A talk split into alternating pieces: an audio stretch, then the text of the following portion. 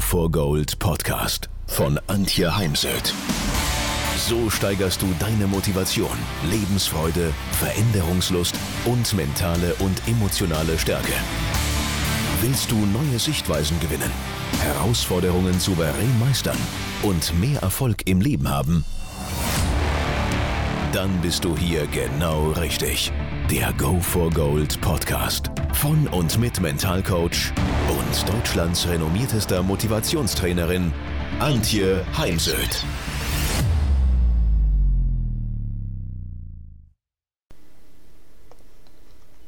Wenn Sie es richtig machen, ist Führung oftmals unangenehm.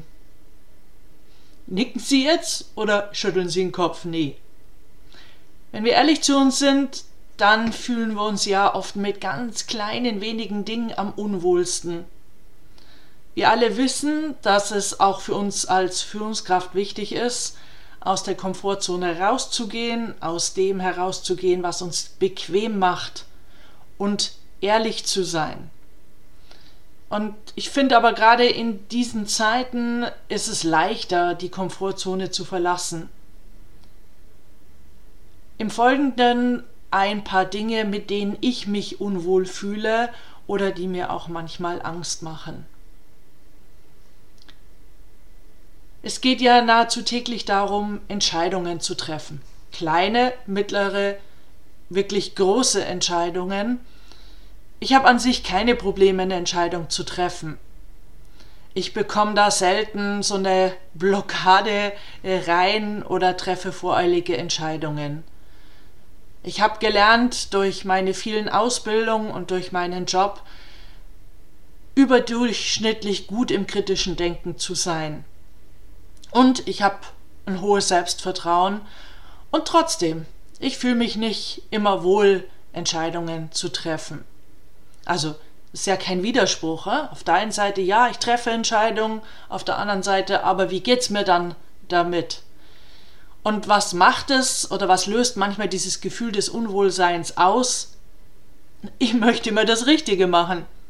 Also, ja, ich war früher auch eine Perfektionistin, heute habe ich da einen Qualitätsmanager bei mir und der möchte es einfach richtig machen.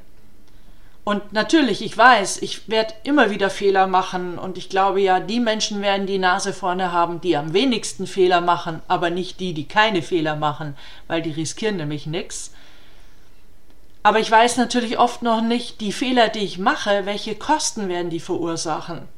Denn ja, als Selbstständige und Unternehmerin hat natürlich alles auch einen Preis. Wird die Entscheidung, die ich treffe, den Menschen schaden, die für mich arbeiten? Wird meine Entscheidung mein Unternehmen zurückwerfen, noch bevor ich vielleicht die Entscheidung getroffen habe? Wird sich dann die verlorene Zeit lohnen? Kann ich das dann wieder aufholen? Also ich glaube, das Wichtigste ist bei Entscheidungsfindungen zu erkennen, dass wir immer wieder Fehler machen werden. Und so lange zu warten, um sich nach allen Seiten abzusichern, damit das dann möglichst kein Fehler wird, das rächt sich oftmals. Ja, wir werden einfach gelegentlich Dinge vermasseln. Wir werden falsche Entscheidungen treffen, falsch abbiegen, zu langsam sein, zu schnell sein, zu ungeduldig, zu geduldig. Aber wenn wir bereit sind zu lernen, dann ist diese Zeit nicht verschwendet. Und es geht eben um lebenslanges Lernen. Alles, was wir tun, ist eine gut investierte Zeit, wenn wir bereit sind, daraus zu lernen und das beobachte ich halt, dass das oftmals nicht passiert. Weder jetzt in der Politik zum Thema Corona und Umgang mit einer Pandemie, noch in den Unternehmen, wo es ja auch darum geht, aus den letzten Jahren zu lernen.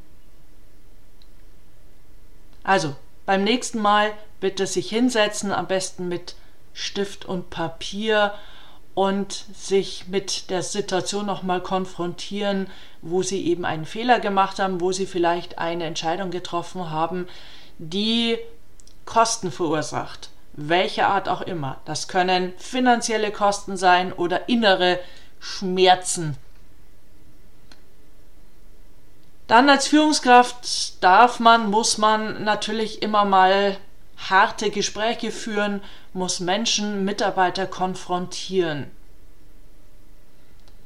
Und auch Mitarbeiter dürfen lernen, dass sie zum Beispiel ihre Führungskraft konfrontieren. Es geht immer in alle Richtungen.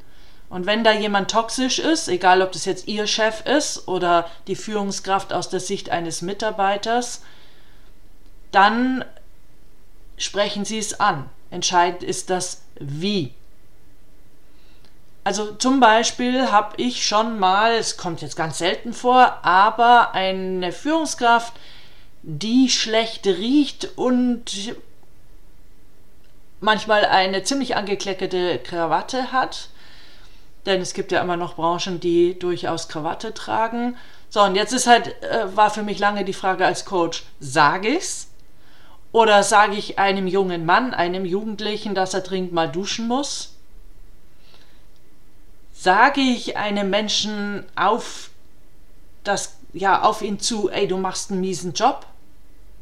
Das sind alles echt unangenehme Situationen und die werden ein Leben lang nicht besser. Also man fühlt sich ein Leben lang nicht unbedingt wohler damit. Also zumindest geht es mir so.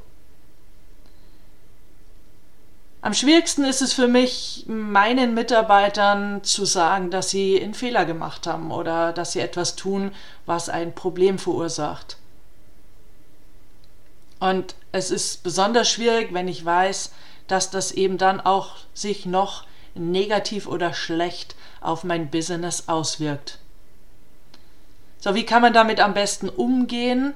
Ich nutze gerne viele Geschichten. Ich bin ja als Rednerin auch eine Storytellerin und ich gebe viele Beispiele und versuche natürlich auch im Gespräch sanft zu sein, auch wenn es vielleicht ein hartes Gespräch ist.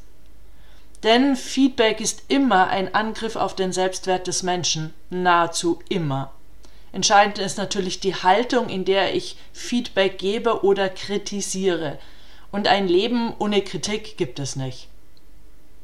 Kritik zu ertragen ist schwer. Natürlich gibt es da auch Unterschiede, aber ich denke, äh, niemand auf der Welt wird den Arm heben und sagen, ja, das fällt mir total leicht, Kritik anzunehmen. Wichtig ist, dass ein Kritikgespräch nicht dazu führt, dass man jetzt äh, Schuldige benennt oder findet und dass man jetzt äh, irgendwie so Ping-Pong macht, wer die meisten Fehler macht und sich gegenseitig irgendwelche Fehler aufrechnet, sondern es geht um Lösungen, es geht darum, wie wir eine Situation verbessern können.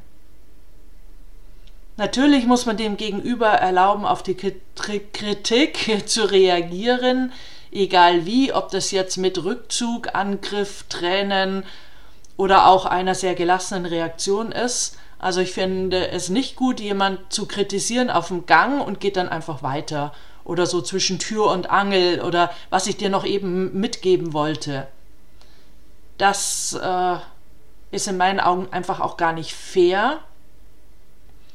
Nur immer wieder darauf achten, dass es kein Ping-Pong wird. Also wie gesagt, es geht nie darum, wer Schuld hat. Das sind wir, finde ich, in der deutschen Gesellschaft sehr gut darin, den Finger immer gleich nach außen zu richten, weg von sich. Ähm, nur das äh, löst erstmal gar nichts. Also, seien Sie auch immer bereit als Führungskraft über ähm, ja, schwierige Situationen, über Verhalten äh, zu sprechen und das eben ruhig, vernünftig und daher, ja, nur wer sich selbst führen kann, kann andere führen. Lernen Sie eben auch, äh, wie können Sie gelassener werden, wenn jetzt gerade Ihr Pegel auf einer Skala von 1 bis 10, 1 heißt, ich bin an sich ruhig, 10 heißt, ich bin alles andere als ruhig, eben zu reduzieren, bevor Sie dann in ein Gespräch gehen. Und da gibt es ganz viele Techniken. Dazu gibt es andere Podcast-Folgen, also zum Beispiel die Bauchatmung. Ja, und denn der dritte Punkt, den ich heute ansprechen möchte, ist der Leistungsdruck, über den im Moment sehr viele Menschen klagen. Gleich mal vorweg, wir brauchen alle ein bisschen Druck, damit Dinge fertig werden. Ich glaube, es wäre noch kein Buch fertig, wenn ich nicht einen Abgabetermin hätte, der verpflichtend ist. denn ich bin jetzt nicht jemand, der gerne Bücher schreibt, äh, auch wenn ich schon 13 geschrieben habe, aber eben das ganze Thema Urheberrechte und auch ich weiß natürlich, dass Menschen sehr kritisch sind, macht es mir äh, es nicht leichter, Bücher zu schreiben. Nur es gibt eben kein Leben ohne Druck, genauso gibt es kein Leben ohne Stress.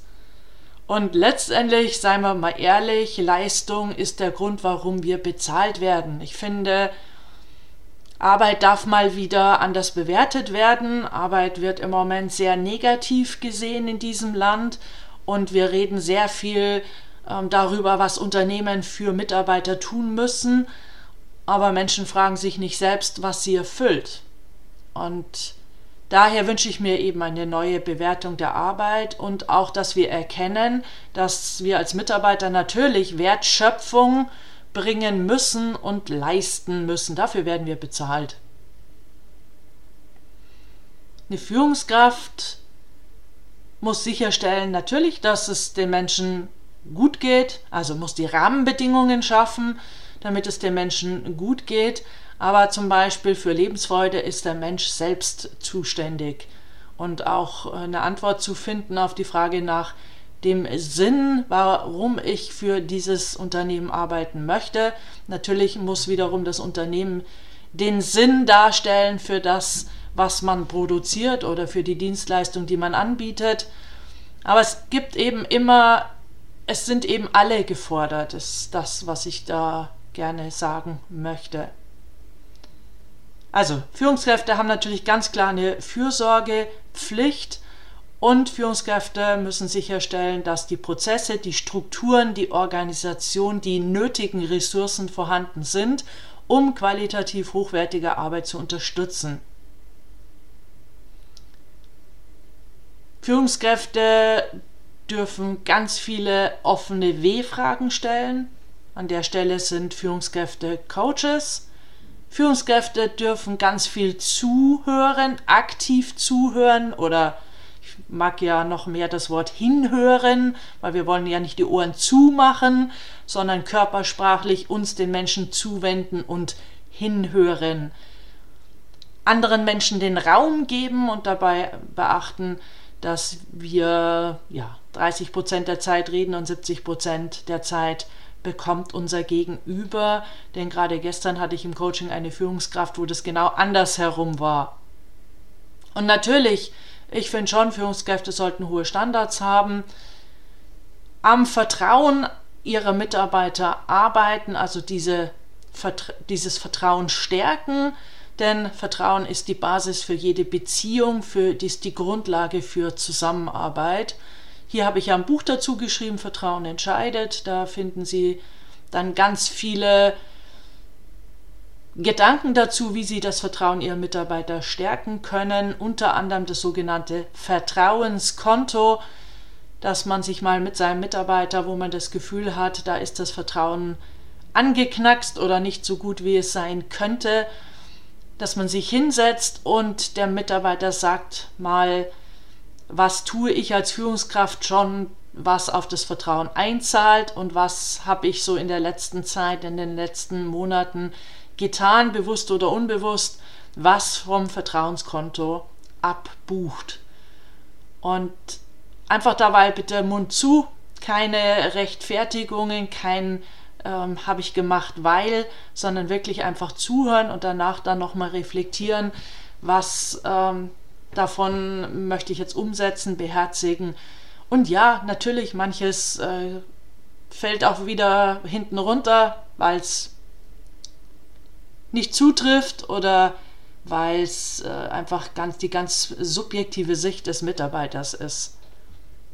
Und ja, so als nochmal am Rande angemerkt, Vertrauen ist immer auch eine Entscheidung. Und natürlich bringen Menschen, die neu in einem Unternehmen anfangen, ja ganz viele Situationen aus der Vergangenheit mit, die eben schon auf so ein Grundvertrauen eingezahlt haben oder abgebucht haben. Ich möchte am Ende nochmal Werbung machen für den Fleiß, denn Führungskräfte sind ja auch Vorbilder, was sich nicht in Stundenzahlen ausdrückt. Also nicht wer am längsten im Büro bleibt, ist äh, fleißig. sondern konzentriertes Arbeiten. Wir lassen uns heute doch äh, schnell und sehr stark ablenken. Und seien Sie sich immer wieder bewusst, wie Sie denken, handeln und wirken. Und jetzt wünsche ich Ihnen ganz viel Erfolg dabei.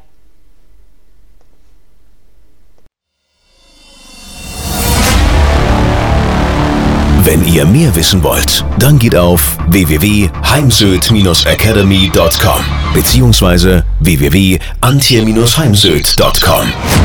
Dort findet ihr auf den Blogs viele spannende Artikel zu den Themen Motivation, Erfolg, mentale Stärke und Frauenpower. Und viele weitere Unternehmertipps. Denkt immer daran, wer will, findet Wege. Wer nicht will, findet Gründe. Ciao und bis bald, eure Antje Heimsöd.